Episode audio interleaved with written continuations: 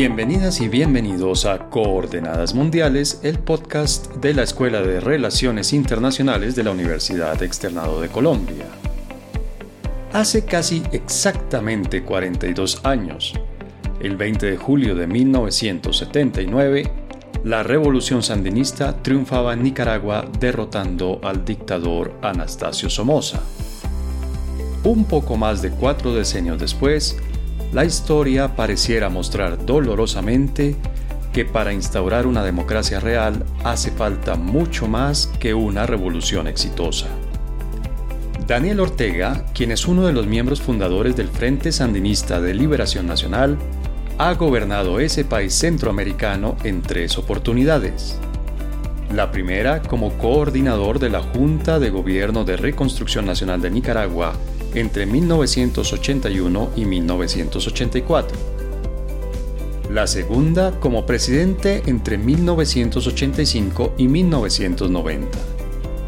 Y la tercera nuevamente como presidente desde 2007 hasta la actualidad. A juzgar por sus acciones de los últimos años, Ortega cree que todo este tiempo en el poder no ha sido suficiente para consolidar su proyecto político desde hace tres años, su gobierno ha venido reprimiendo cualquier movimiento, partido, medio de comunicación o figura pública que pueda significar un desafío democrático al control que tiene en su país. La primera represión masiva ocurrió en abril de 2018, cuando un grupo de pensionados inició una serie de protestas públicas por la modificación al sistema de seguridad social que estaba impulsando el gobierno de Ortega. Desde el inicio de las protestas, los pensionados fueron apoyados por los estudiantes de varias universidades del país. Si bien la reforma a la seguridad social fue la causa inmediata de las protestas, en el fondo se trataba de una movilización en pro de una apertura democrática de la política nicaragüense. La respuesta del gobierno de Ortega fue brutal.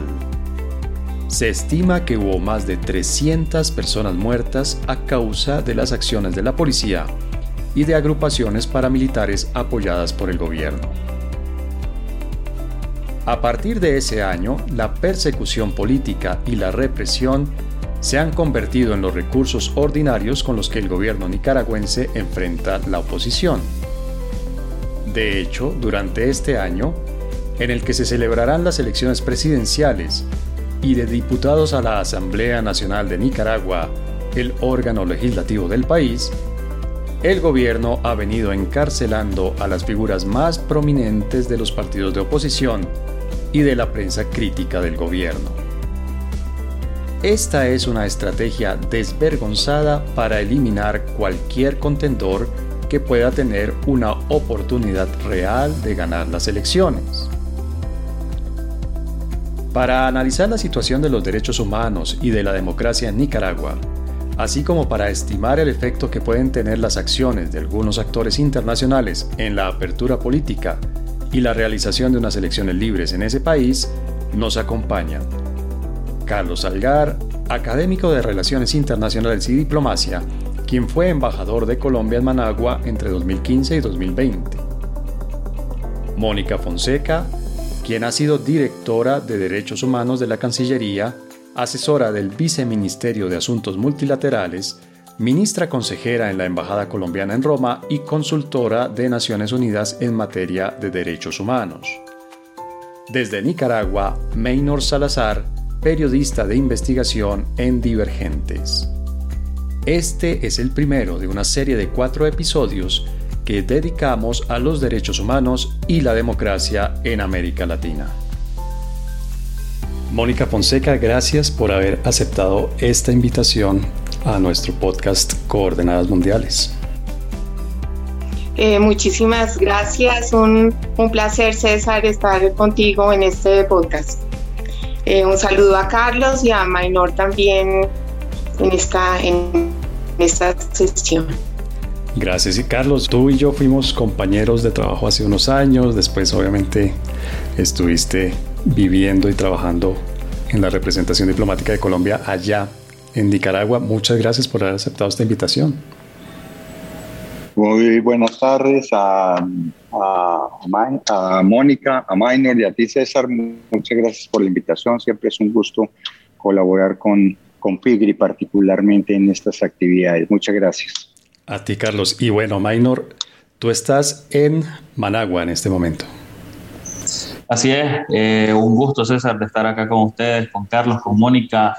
Para mí es un placer siempre participar en esta sala de debates. Bueno, pues les propongo entonces que entremos en materia. Mónica, ¿qué puede tener uno como, como panorama de los derechos humanos en Nicaragua antes de todo esto que está sucediendo? Ya vamos a llegar a la actualidad, pero ¿cómo se han venido desarrollando los derechos humanos en Nicaragua, la situación de derechos humanos en Nicaragua, especialmente a partir del 2019, que fue esta época en la que la gente salió a las calles a protestar y el gobierno respondió de una manera que para muchos fue con un uso excesivo de la fuerza. A partir de las protestas antigubernamentales, pudiéramos señalar como un punto de quiebre en materia de derechos humanos. A partir de allí, se han venido denunciando una serie de situaciones de violación de derechos humanos eh, denunciadas por organismos internacionales, tanto de Naciones Unidas como de la OEA, y también eh, por parte de ONGs como de la importancia de Amnistía Internacional, de Human Rights Watch. Se habla de 300 ejecuciones, se habla de tortura, de violaciones a la libertad de expresión, es decir, una situación realmente que rompe con el Estado de Derecho. Adicionalmente, hay un aspecto bastante controversial y es el tema de quién detenta el poder. Eh, tenemos al presidente Ortega, la vicepresidencia, vicepresidenta que es su esposa, altos funcionarios de gobierno son miembros de su familia.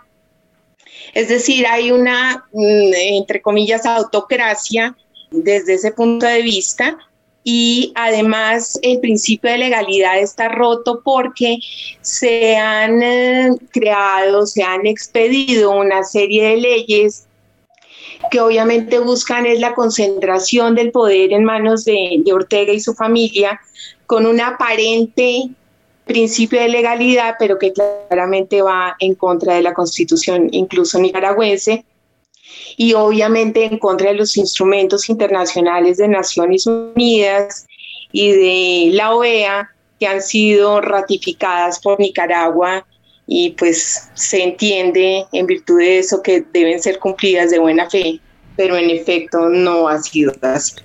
Claro, Carlos, tú que estuviste allá pues como embajador de Colombia ante el gobierno nicaragüense, creo que estuviste precisamente en, en, este periodo que estamos mencionando, ¿verdad? Fue en 2019 cuando se dieron las protestas y fue en 2019, digamos, donde se hizo más evidente, sobre todo para el exterior, que en Nicaragua había problemas sociales serios y que había problemas de derechos humanos serios. Bueno, en realidad fue el 18 de abril del año 18. En ese, ese día que si mal no recuerdo, Minor se va a acordar, era un martes, yo estaba muy cerca, porque todo comenzó a suceder en un sitio que se llama Camino de Oriente. Y allí había un grupo de personas mayores de tercera edad que estaban protestando por una ley que acababa de salir en materia de seguridad social. Eh, en esa época funcionaba una cosa que se llamaba las Juventudes Sandinistas, que eran un grupo paramilitar que trabajaban a órdenes de la misma presidencia y de particularmente de Rosario Murillo, del señor Moncada Laú y del señor eh, Fidel, se me olvida en este momento el apellido, y llegaron con palos, con tubos en motocicletas y atacaron muy fuertemente a, las personas que estaban ahí. Ahí muy cerca también hay universidades, los muchachos de las universidades se comenzaron a dar cuenta. Ese 18 de abril hubo unos problemas ya por la tarde, inclusive pensaron sacar al ejército en la noche, el ejército se resguarda, pero el 19 ya comienza a ver todo el problema y ocurren los primeros muertos. uno no podría decir que esto es una cosa aislada, nueva, novedosa en el gobierno Ortega. Es, eh, hace parte de su forma de ser y aunque siempre lo negó, él cuando perdió el poder con doña Violeta Chamorro en el año 90 y por ahí en el año 94, 95 y posteriormente en el 97, eh, estando en la oposición, hizo muchos llamados, hizo muchas manifestaciones, hizo muchos tranques en, reclamo de que no se estaban haciendo políticas sociales. Después él se encargaría de matar a 300 personas, particularmente el, la masacre peor que ocurrió el 30 de mayo de 2018, cuando en una gran marcha que se realizó en Managua eh, y pasaban frente a la catedral y frente al estadio de, de béisbol, desde las graderías del estadio de béisbol, francotiradores al servicio del gobierno comenzaron a matar gente con tiros certeros que entraban o bien en la nuca o bien en, la, en, la cabeza, en los ojos. Entonces, no es nada nuevo en el señor Ortega eh, ese tipo de represiones. Nosotros ayudamos muchísimo a la gente, sufrimos la represión como diplomáticos. Yo tuve mm, sitiada la embajada por policías eh, me metieron drones tanto a la residencia de la embajada como a las oficinas de la embajada. Llamé al canciller, me quejé muy fuertemente con el canciller, tuvimos una discusión bastante subida de tono. Entonces, eh, eh, es, es, es, el talante de Ortega, violar los derechos humanos. Meynor, este panorama, pues obviamente terrible que nos está describiendo Carlos desde su óptica de diplomático allí en Managua, tú lo compartes, el 2018 podría ser el momento de mayor represión o ya había unos episodios anteriores que mostraban un deterioro progresivo de los derechos humanos allí en tu país? A ver, 2018, abril de 2018, marcó un partiaguas en la sociedad nicaragüense. Sin embargo, eh, ya había indicios de autoritarismo, de represión y de violación a los derechos humanos desde antes de, esta fecha, particularmente a partir de que eh, el dictador Daniel Ortega eh, retoma el poder en 2007. primero lo que realiza es una reforma a la, a la ley de carrera policial y se declara como el jefe supremo tanto de la Policía Nacional como del Ejército. Eh, eso para tener garantizado un poco el control de las Fuerzas Armadas en el país. Y luego va cometiendo una serie de, eh, de violaciones a la Constitución, por ejemplo, el hecho de que se permitiera la reelección, que era algo que no contemplaba la Constitución, pero que él, eh, a través de un vacío legal, dijo de que se le estaban violentando sus derechos humanos al no permitirle la reelección cuando a los diputados o los alcaldes sí se les permitía. Eh, lo claro es que eh, la reelección para un cargo público no es ninguna violación a, tus derechos humanos, eso no existe, pero fue un artilugio que utilizó para que la Corte Suprema de Justicia aprobara el hecho de que se hiciera una pequeña enmienda y que se le permitiera luego participar en las elecciones. Y luego vino el control total del Consejo Supremo Electoral, de la Corte Suprema de Justicia que ya tenía, de la Asamblea Nacional y del Poder Judicial, para eh, garantizar que nadie estuviese eh, el mínimo de, de, poder que pudiera ser un contrapeso a su régimen. En 2014, varios grupos de, juventud sandinista, tal como lo menciona el ex embajador, con ahí el pequeño reparo de que la juventud sandinista continúa existiendo, y yo no le llamaría eh, grupos paramilitares, sino eh, turbas, porque hay una distinción entre todos estos grupos que, existen en el país. O sea, la Juventud Sandinista está conformada por jóvenes militantes del partido, de universidades, de colegios, de los barrios, eh, que su trabajo es azuzar, azuzar y llegar como lo hicieron en abril de 2018 con garrotes y piedras, pero no se vio que estuviesen armados si no hubiera habido un derramamiento de sangre en esa fecha. Pero continuando con lo demás, en 2014, eh, que había una reforma también al Seguro Social, eh, los, adultos de la tercera edad protestaron y varios jóvenes también apoyaron, pero lo que hubo fue una gran represión de parte de, turbas sandinistas que finalmente desembocó en, en, violencia eh, y también robos. Luego eh, se seguía violentando el hecho, por ejemplo, de la información, del derecho a la información. Eh, no había acceso a la información, al igual que masacres que también fueron dirigidas por el ejército en los que supuestamente eran operativos contra el crimen organizado, pero que al final pues dejaban muchas dudas. Por ejemplo, el caso de Elia Valle, una campesina de la Cruz de Río Grande, a la cual le masacraron a toda su familia, incluidos dos niños. El ejército dijo que eran narcotraficantes y que estaban armados, eh, pero lo paradójico del caso es que eran niños eh, menores de 15 años eh, y que nunca le permitieron ver los cuerpos de sus hijos. nunca los veló. Eso es un dolor que, que va a cargar para el resto de su vida porque el ejército dijo no.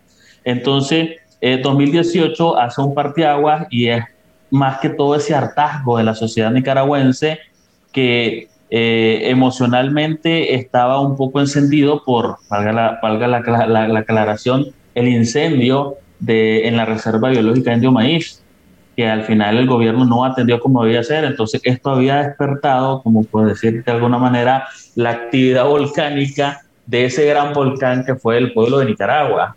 Eh, y que al final el 18 de abril es que explota con violencia, pero eh, en el sentido de eh, a grandes cantidades de personas, porque toda esta, toda esta rebelión fue pacífica, no fue armada y se destacaba precisamente por esta exigencia de la ciudadanía de, de, de tener un mínimo de democracia, porque ya había, había una gran una gran crisis en el país, simplemente que pues a nivel internacional no se vislumbraba y esto tiene que ver también por, el, por la relación que existía entre la empresa privada y el mismo gobierno, de tal forma de que ellos crecían y los demás crecían.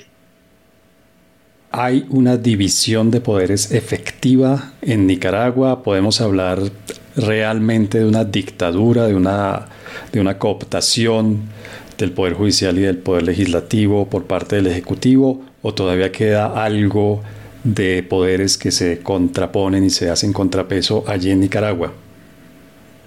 Yo creo que de acuerdo a las denuncias que hemos visto de la Comisión Interamericana, también de Naciones Unidas, un poco lo que nos muestran, dijéramos, los medios en relación eh, a lo que está pasando actualmente en Nicaragua, realmente se está concentrando todo el poder en la persona de Ortega. Como yo lo advertía, se han eh, aprobado una serie de leyes con una apariencia de legalidad que lo que hacen es concentrar aún más el poder, incluso ir en contra de la constitución nicaragüense. Entonces, yo creo que en este estadio de cosas y de acuerdo con las denuncias que han sido presentadas a nivel internacional, eh, pues no podemos decir en este caso que hay un Estado de Derecho, no podemos decir que se está siguiendo las reglas de un país en democracia, sobre todo en este momento tan crucial que es el momento de las elecciones en noviembre. O sea, eh, pues el balance realmente desde la perspectiva de derechos humanos es muy negativo y creo que no hay eh, un check and balance, dijéramos, por parte de las instituciones precisamente por esa concentración de poder.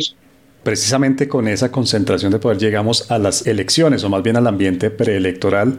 Las elecciones van a tener lugar el próximo 7 de noviembre. ¿Cómo podemos dar un panorama de quienes llegan a las elecciones? La verdad es que también toca ir un poco a las, anteriores elecciones, eh, porque allí Ortega hizo una jugada muy inteligente con la OEA y firmó un memorándum de entendimiento en el cual se comprometía a hacer unas reformas electorales que después en el a finales del 2018 Almagro le recordó y eso ocasionó de alguna manera que Ortega expulsara de Nicaragua a la CIDH y, a la, y, al, grupo de expertos independientes eh, internacionales. Em, él tiene concentrado todo el poder. No es, no es una mentira. En el, en el Parlamento debe tener el 67, 68% y el restante 32% eh, corresponden a personas que puede controlar muy bien, son de partidos muy pequeños, no hay nadie que realmente le haga oposición. En la Corte Suprema de Justicia ha regalado dos asientos también a personas que aparentemente figuran de otros partidos, pero que finalmente le, le responden a él. Eh, el Poder Judicial lamentablemente no tiene ningún tipo de independencia. Eh, lo que tenemos nosotros de Contraloría, Procuraduría, Fiscalía, todas están en, cabeza del Estado. O sea, no hay ningún tipo de independencia. Y eso lo logró gracias a las reformas constitucionales que comenzó a hacer desde cuando quedó nuevamente en la presidencia en 2007. Eh, para este año, él se curó en salud. Él veía desde el año pasado que las cosas venían mal y dictó tres leyes. Una ley sobre eh, radiodifusión, en la cual, eh, digamos, a Minor hoy con este programa podrían encarcelar si, por haber llamado a Ortega dictador. Eh, entonces es una ley muy fuerte contra los medios de comunicación. Es una ley de censura en la práctica. En la práctica es una ley de censura, que tenía además eh, objetivos específicos, la prensa y Carlos Fernando Chamorro. Y fíjate que cuando estoy hablando de la prensa también estoy hablando de los Chamorro. Pero Joaquín Chamorro, que fue encarcelado ayer, pero Joaquín Chamorro, que fue el, el pater familia que mataron en el 78 y que dio origen a la caída de Somoza, o a la parte final de la revolución sandinista. Eh, entonces esa es la primera de las leyes. La segunda de las leyes es una ley contra la financiación privada. Eh, es decir, toda persona que reciba plata del exterior tiene que hacer una serie de de, movidas y, de, de, reporters y de no utilización muy fuertes. También tenía nombre propio, la Fundación Violeta Barros de Chamorro. Eh, ¿Y por qué? Porque es que el nombre Chamorro está ligado al, al año en que, 1990, en que él pierde las elecciones con Doña Violeta. Y aquí lo que se estaba presentando es que un chamorro, cualquier chamorro, seguramente iba a ser el gran candidato que recogiera la opinión en contra. Entonces ya tenía a los unos silenciados por el lado de la, de la radio y de la televisión, a, Carlos Fernando Chamorro y a muchos otros les quitaron sus emisoras, les allanaron sus eh, estudios y hoy, por ejemplo, la casa de Carlos Fernando Chamorro, donde figuraba, donde funcionaba su canal de televisión y su emisora de radio, es una oficina gubernamental, sin indemnización de ningún tipo. Una expropiación de facto. Una expropiación directa. Sin ningún recurso legal y jurídico. Nada. Y, y la tercera ley es una ley aún más perversa que las dos anteriores. Se llama la ley de la soberanía nacional. Y yo quiero detenerme aquí un segundo yo llegué a Nicaragua en 2015. Cuando me bajé el avión en el salón protocolario, lo primero que me sorprendió fue ver la bandera de Colombia y al lado la bandera de Nicaragua y la bandera del Frente Sandinista de Liberación Nacional. Yo nunca había visto que, que la bandera de un partido político estuviera al lado de la bandera nacional de manera oficial. Después comprendí que era la norma la norma impuesta por gobierno Ortega es que la bandera nacional y la bandera del frente son una sola. Es decir, hay una simbiosis entre partido y Estado. Pero además, si uno ve partido sandinista, el partido es él y su señora Rosario Murillo. Por lo tanto, el Estado es él. Por lo tanto, cuando él habla de que es una ley de soberanía, él es el soberano. Entonces, esa ley va a atacar es a quienes afecten la soberanía o al soberano que es él. Y como todos los órganos de justicia, de poder, están en, sus manos, entonces todos funcionan a, partir de esa lógica.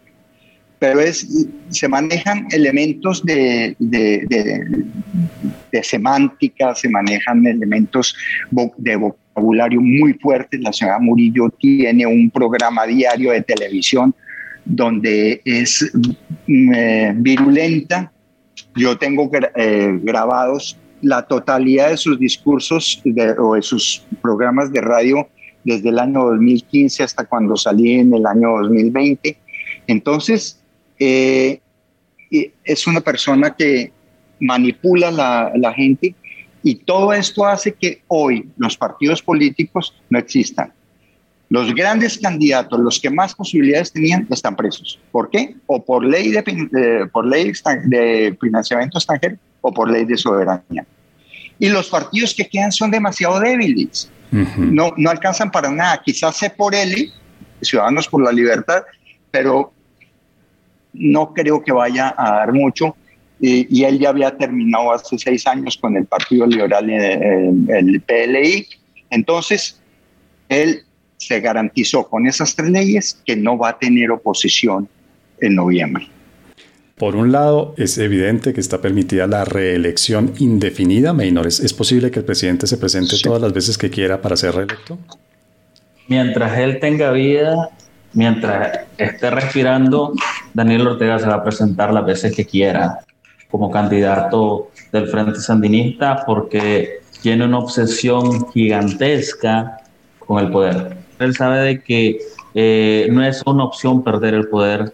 Incluso lo decía Tomás Borges, uno de los, de los comandantes que lideró la revolución y que ya está muerto, eh, de que podría pasar de todo menos que el Frente Sandinista perdiera el poder.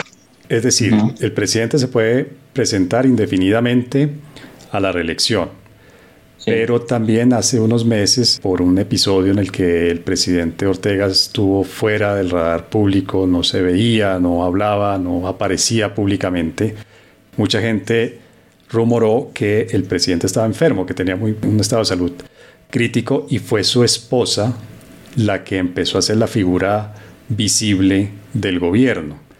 Entonces se espera que sea Ortega el candidato o podría ser ella la candidata por parte del oficialismo. No, no, no. Eh, creo que, que, Rosario Murillo, si bien Rosario Murillo tiene una obsesión igual que él por el poder, de hecho en su círculo más cercano prefieren de que eh, ella eh, quiere ser presidenta, creo que la tensión en el país no está como para que ella logre esa tan ansiada candidatura.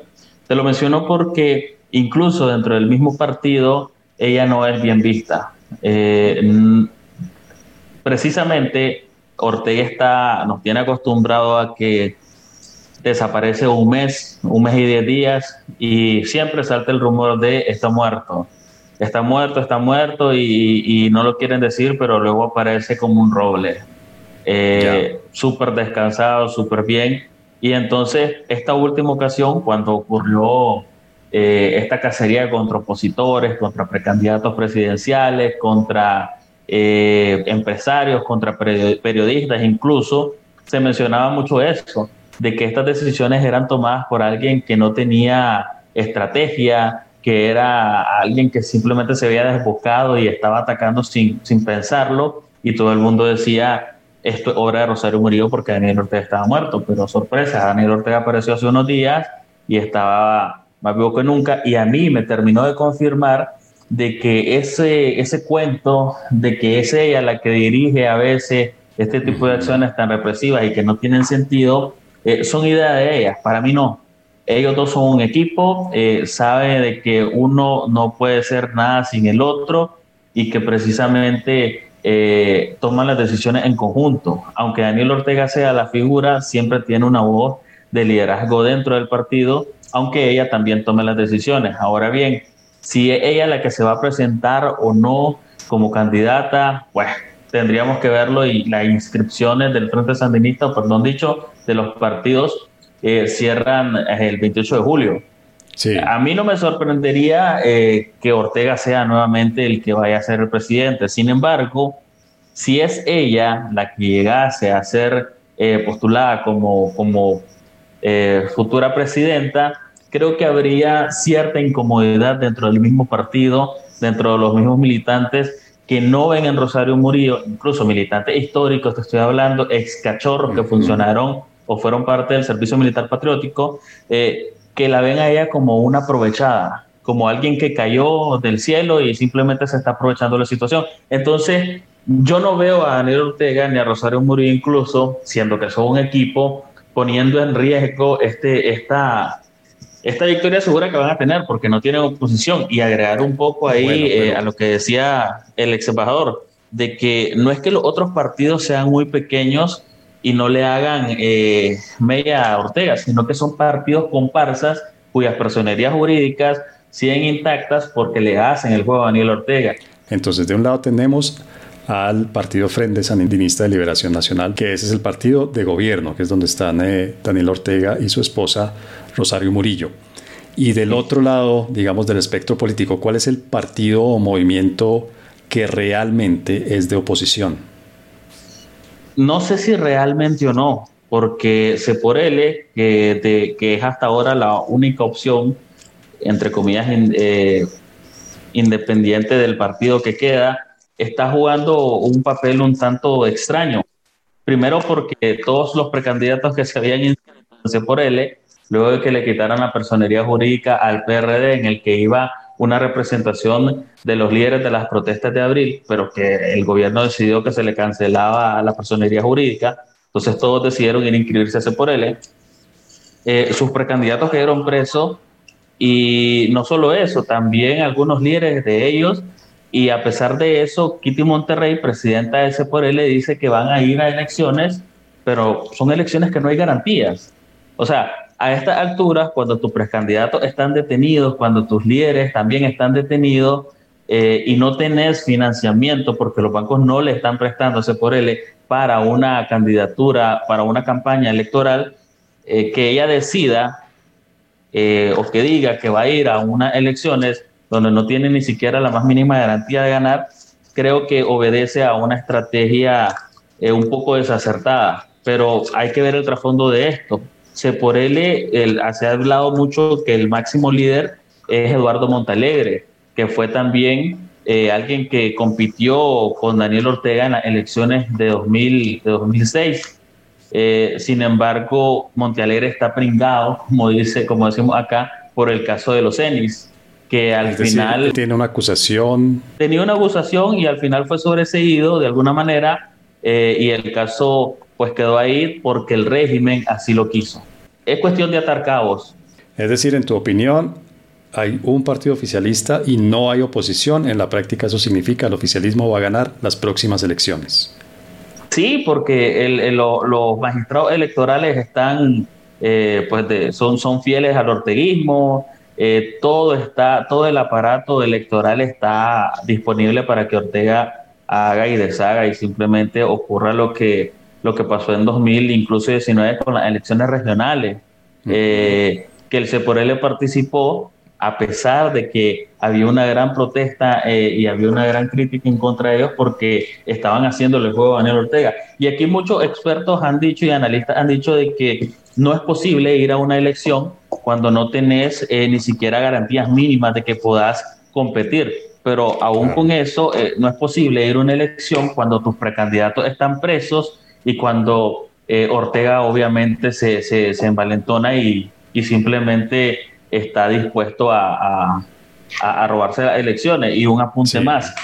Eh, ese, esa, ese odio que tiene la dictadura en contra de Lapido Chamorro eh, es bastante amplio. O sea, tiene detenido a Cristiana Chamorro, que es la que repuntaba en todas las encuestas y la que me atrevo a decir pudo haber unido a la oposición para enfrentar a Daniel Ortega con condiciones mínimas y estoy seguro de que hubiese ganado.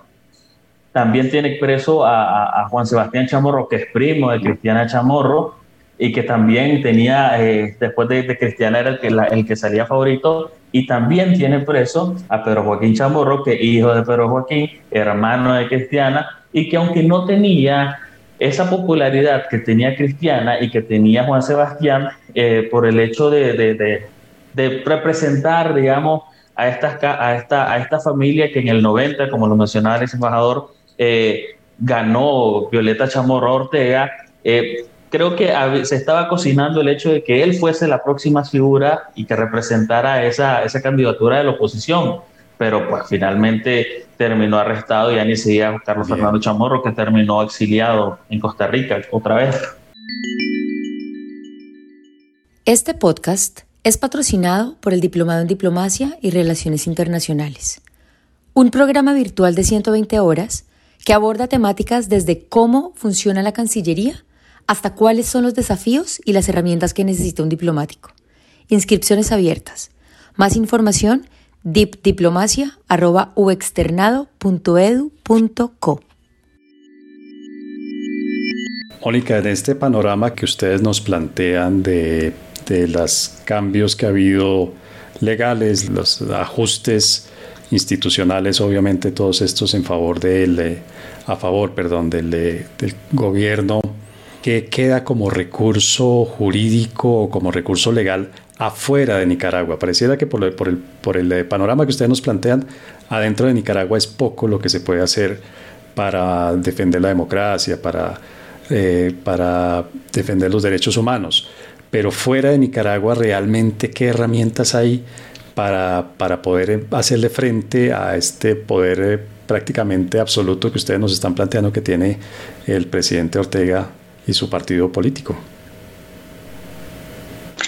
Bueno, César, yo creo que em, ya se ha empezado, dijéramos, a mover eh, una denuncia internacional generalizada frente a la situación de Nicaragua.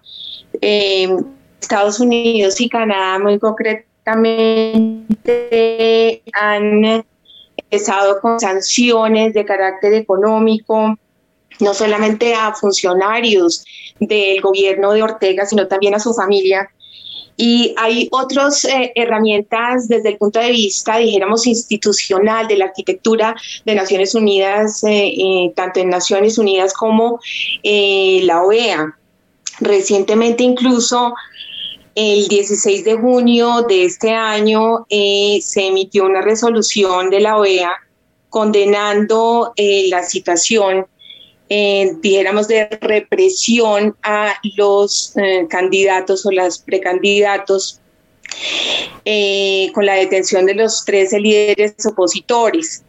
esta resolución tuvo, dijéramos, el respaldo de 26 estados que votaron a su favor. Y esos son, dijéramos, mecanismos que se tienen en Naciones Unidas también el Consejo de Derechos Humanos ha emitido recientemente un llamado frente a la situación de derechos humanos en Nicaragua. Es decir, hay una acción, un llamado, pero no puede haber, dijéramos, en la práctica una sanción directa, salvo eh, llegar a, eh, dijéramos, estrategias de tipo más político, como podría ser, en virtud de la Carta eh, de la OEA, el retiro, eh, la expulsión de Nicaragua, eh, de, dijéramos, de, ese organismo.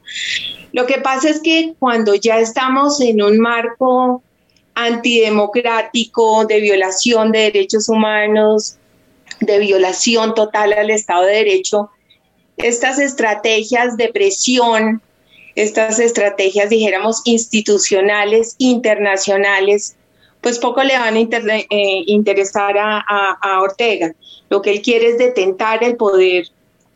Lo que se pretende realmente con esta violación a los opositores, esta limitación a sus derechos, sobre todo el derecho a la expresión, eh, el derecho, pues todos los contemplados en los instrumentos de derechos civiles y políticos, pues realmente son limitados. Yo diría que los más efectivos, a mi juicio, en la praxis deben ser los de carácter económico, pero también uno dice, bueno, estos, estos um, mecanismos o estas sanciones de carácter económico van en contra también de la población.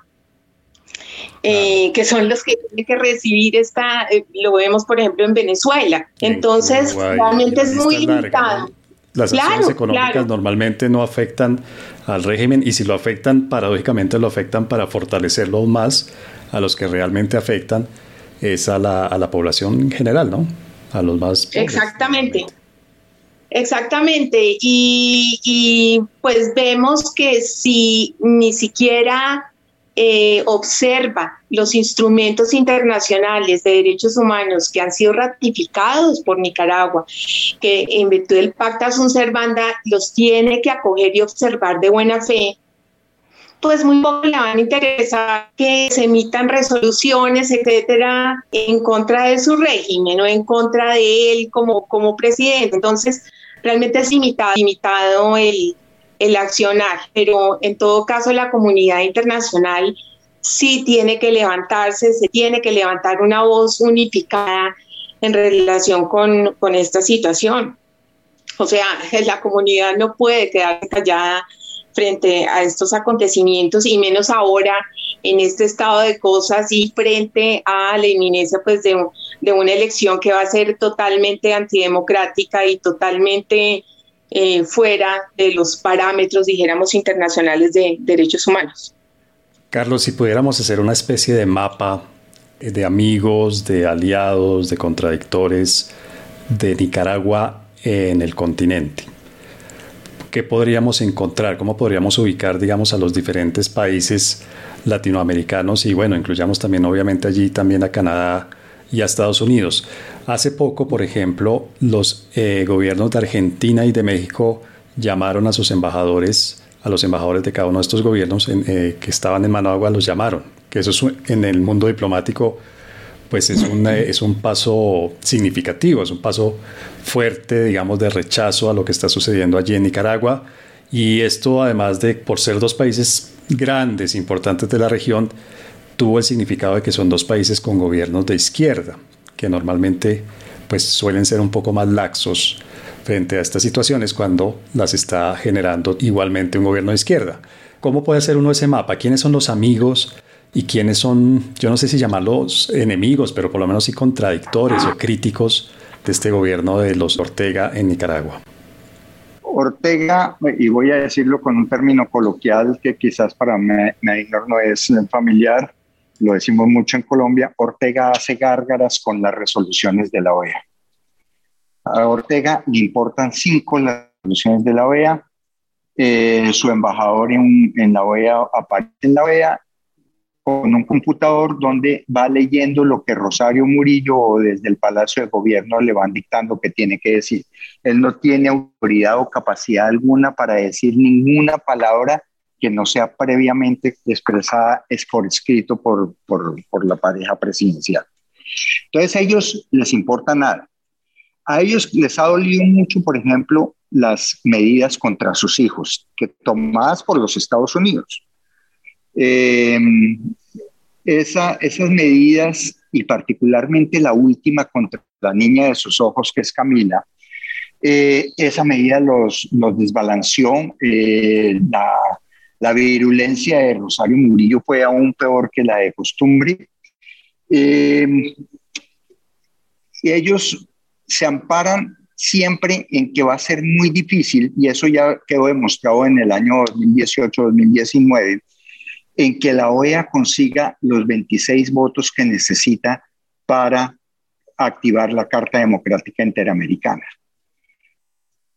Dos, sacar resoluciones como la de hace unos días de, con 26 votos, pero salió esa resolución que realmente es un llamado, es un comunicado, es una invitación a que se exporte bien, eh, en la, que la suscriben 26 países, en la cual se abstuvieron precisamente México y Argentina.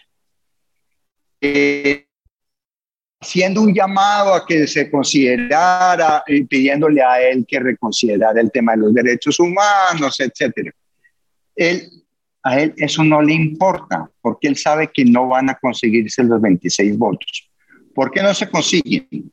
Porque las islas del Caribe, usualmente llegada la hora de votar la Carta Democrática Interamericana, se abstienen entonces no van a completar los 26 votos. En este momento aparecieron unas islas del Caribe eh, que sí votaron esa resolución, pero que tradicionalmente se han opuesto a cualquier eh, salida o, aplicación de la Carta Democrática Interamericana.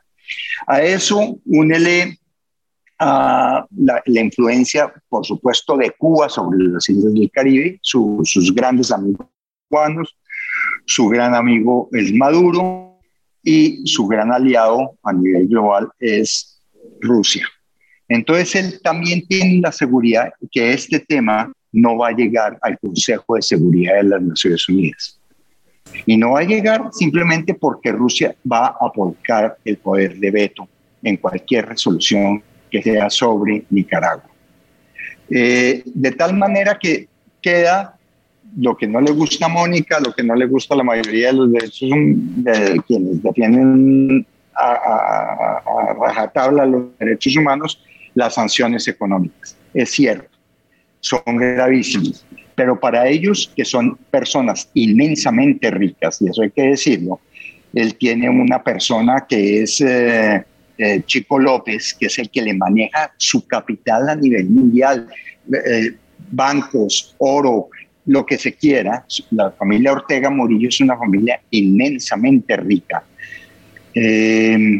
entonces, ellos van a cuidar es eso, la parte económica.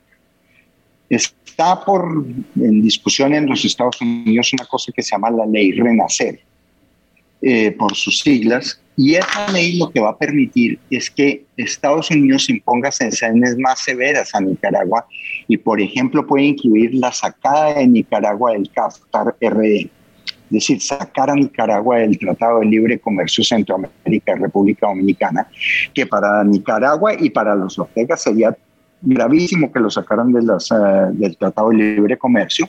El, no sé, Maynor podrá corregirlo, pero cerca del 70% de todas las exportaciones de Nicaragua van a los Estados Unidos y van amparadas por el Tratado de Libre Comercio. Entonces, eh, ellos entran en una situación que afecta al país, pero afecta su propio bolsillo. Eh, y eso quizás es, podría ser lo único, aunque Ortega en el 2018, a finales del 2018, cuando venían todas las presiones internacionales, dijo, estamos preparados para practicar la economía del gallo pinto. Eh, gallo pinto, la comida típica de Nicaragua, los frijoles con arroz, con la tortilla de maíz que se producen en Nicaragua, que no requieren importación de ninguna índole y que son el, del consumo diario y él está dispuesto a que su país se quede durante el tiempo que sea necesario en la economía del gallo pinto. No sé si sus hijos acostumbrados a vivir en jets privados, en los grandes eh, escenarios mundiales, están dispuestos a hacerlo. Maynard, desde adentro de Nicaragua, ¿ustedes sienten que hay algo que algún actor externo pueda hacer para rebalancear los poderes, para lograr una apertura democrática, para, bueno, para, volver eh, a tener una democracia funcional en su país? ¿O es una opción que realmente no parece realista vista desde adentro, desde el interior de Nicaragua?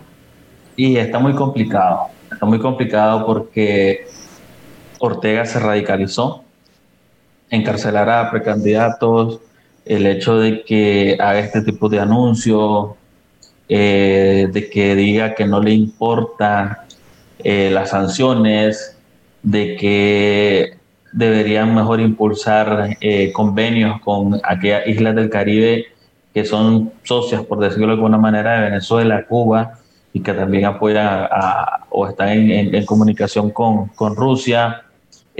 Todo esto sumado a, a, la riqueza que construyó, entre comillas, nuevamente Ortega, eh, basada en la cooperación venezolana, que suma más de 3 mil millones de dólares, eh, todo esto creo que envalentona a Ortega a, llevarnos a una cubanización, por decirlo de alguna forma, y honestamente es complicado que se vea eh, un cambio a, corto plazo. O sea, había oportunidad eh, si realizaba ciertas concesiones, sin embargo, pues al final hizo lo que quiso.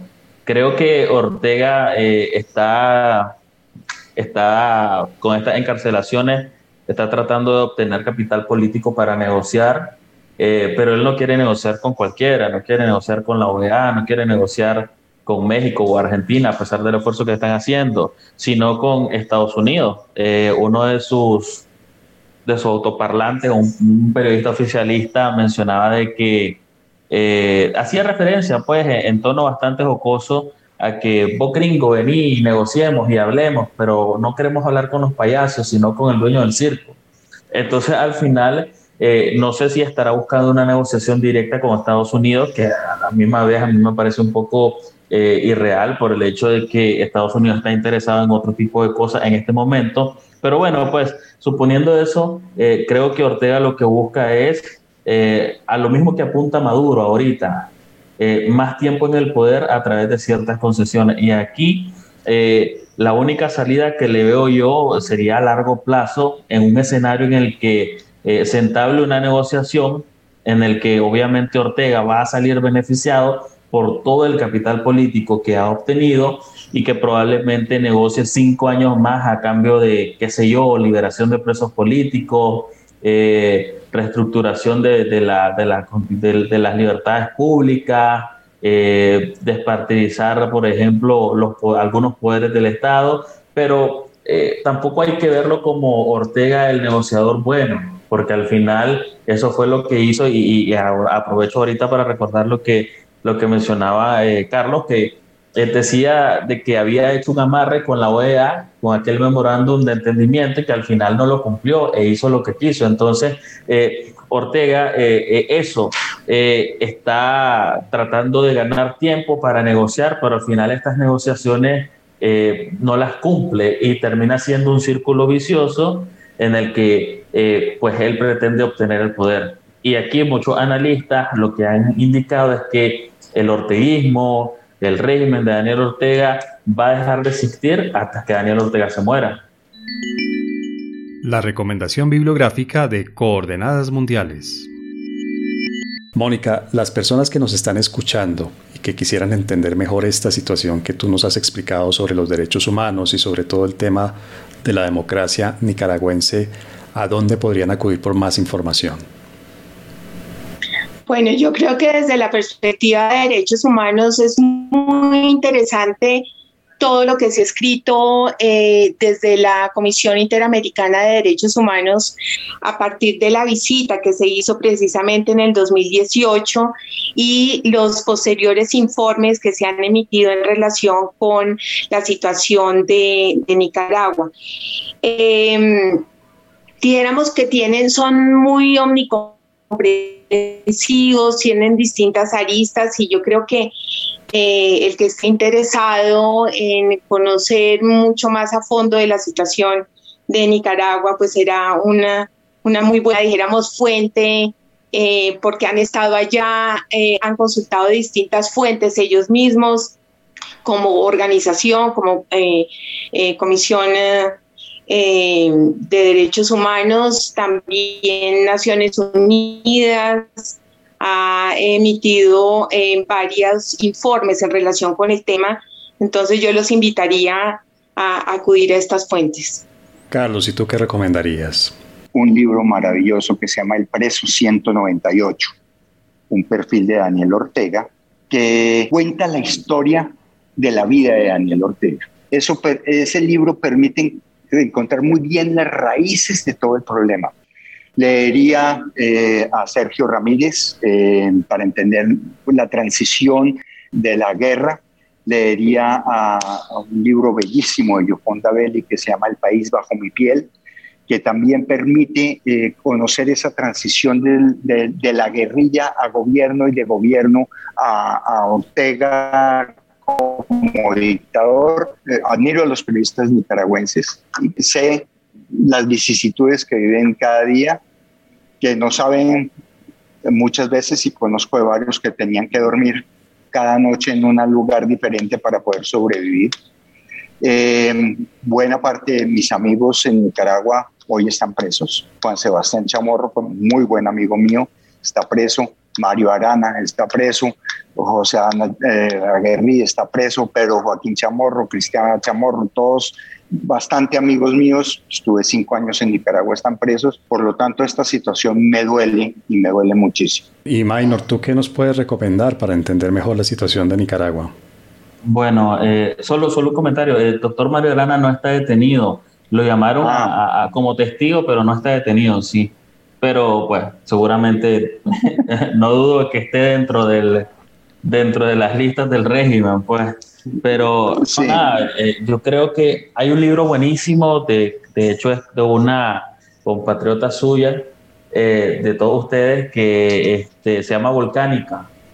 Ella es ecuatoriana, ella es la esposa del embajador de Brasil en, en Nicaragua muy buen eh, ahí tuve un, lapsus, eh, pero sí se llama Volcánica. De hecho, ella lo, lo terminó adaptando a la situación sociopolítica de Nicaragua por todo lo que estaba ocurriendo y, le dio un giro brutal al cierre que realmente eh, ocurre en 2018 y es con esto de las, de las protestas definitivamente creo que todos los autores que recomendaron o sea, son súper excelentes. A mí me restaría recomendarle eh, los sitios de información acá en Nicaragua, divergentes.com, que es en el que yo estoy, igualmente que confidencial.com.ni y también eh, medios emergentes que están haciendo un gran trabajo en la cuestión del breaking, eh, como es Nicaragua Investiga y Artículo 66 creo que es la mejor forma de mantenerse informado de lo que ocurre acá, eh, de, lo que, de lo que está pasando y, de lo que vayamos a, a pasar pues, dentro de unos meses.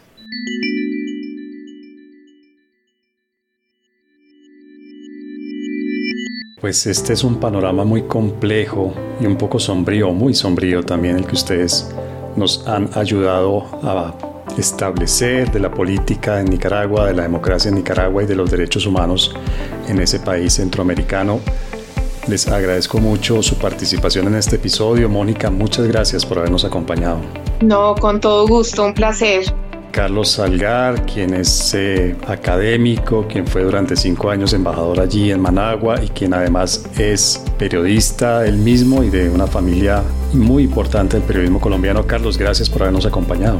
Muchas gracias, es un placer siempre estar en estos espacios con, contigo. Y un saludo a Mónica y a Maynor, un abrazo muy especial y que espero que, que, se cuide mucho y que pueda seguir cumpliendo su labor con todos los problemas que eso implica. Me sumo a este abrazo solidario de Carlos a Maynor y le agradezco por supuesto su participación en este episodio de Coordenadas Mundiales y ojalá muy pronto nos pueda volver a acompañar y ojalá con mejores noticias que las que nos trajo hoy. Minor, muchas gracias.